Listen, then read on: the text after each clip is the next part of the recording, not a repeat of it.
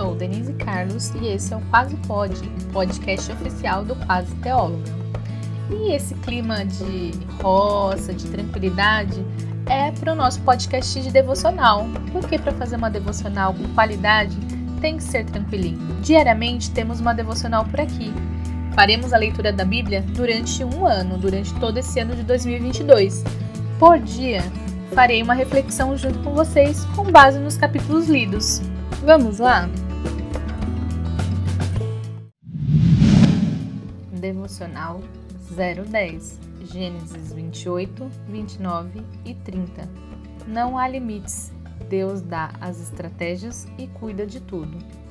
Estou gostando tanto das nossas devocionais, espero que vocês também. Fiquem à vontade para interagir por aqui ou pelo Instagram, arroba quase Mas vamos para a nossa reflexão. Quero destacar os versículos 30, 35, 36, 30, 39 e 43. Vamos à leitura? Capítulo 30, versículo 35 e 36.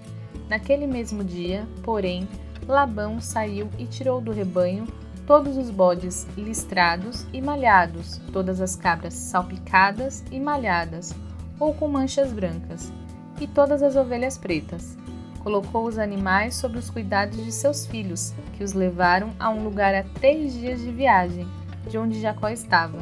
Assim Jacó ficou e tomou conta do resto do rebanho de Labão. Capítulo 30, versículo 39. Quando se acasalavam diante desses galhos descascados, com listras brancas, davam crias listradas, salpicadas e malhadas.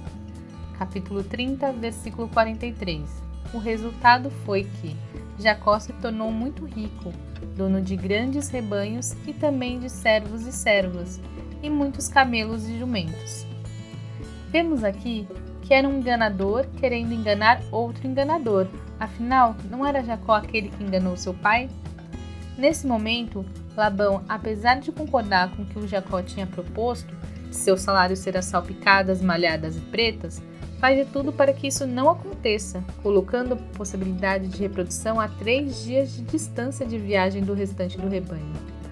Jacó já cuidava de rebanho e tinha um conhecimento prévio de uma crença tradicional se colocassem galhos descascados com listras, o rebanho daria crias listradas, salpicadas e malhadas.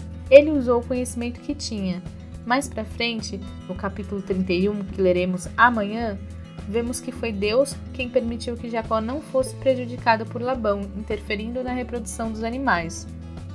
Logo, Jacó se tornou muito rico e dono de grandes rebanhos, é o que diz o texto.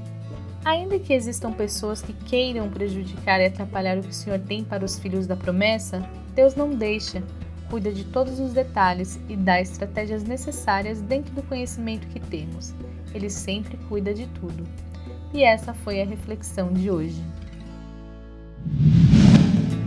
Vem refletir conosco durante todo esse ano. Segue o Quase Pode, se inscreve no Quase Teóloga no YouTube e me segue no Instagram, arroba Quase. Assim você não perde nadinha. E não esquece, até amanhã! Esse podcast foi produzido e editado por Denise Carlos, Quase Teóloga Produções.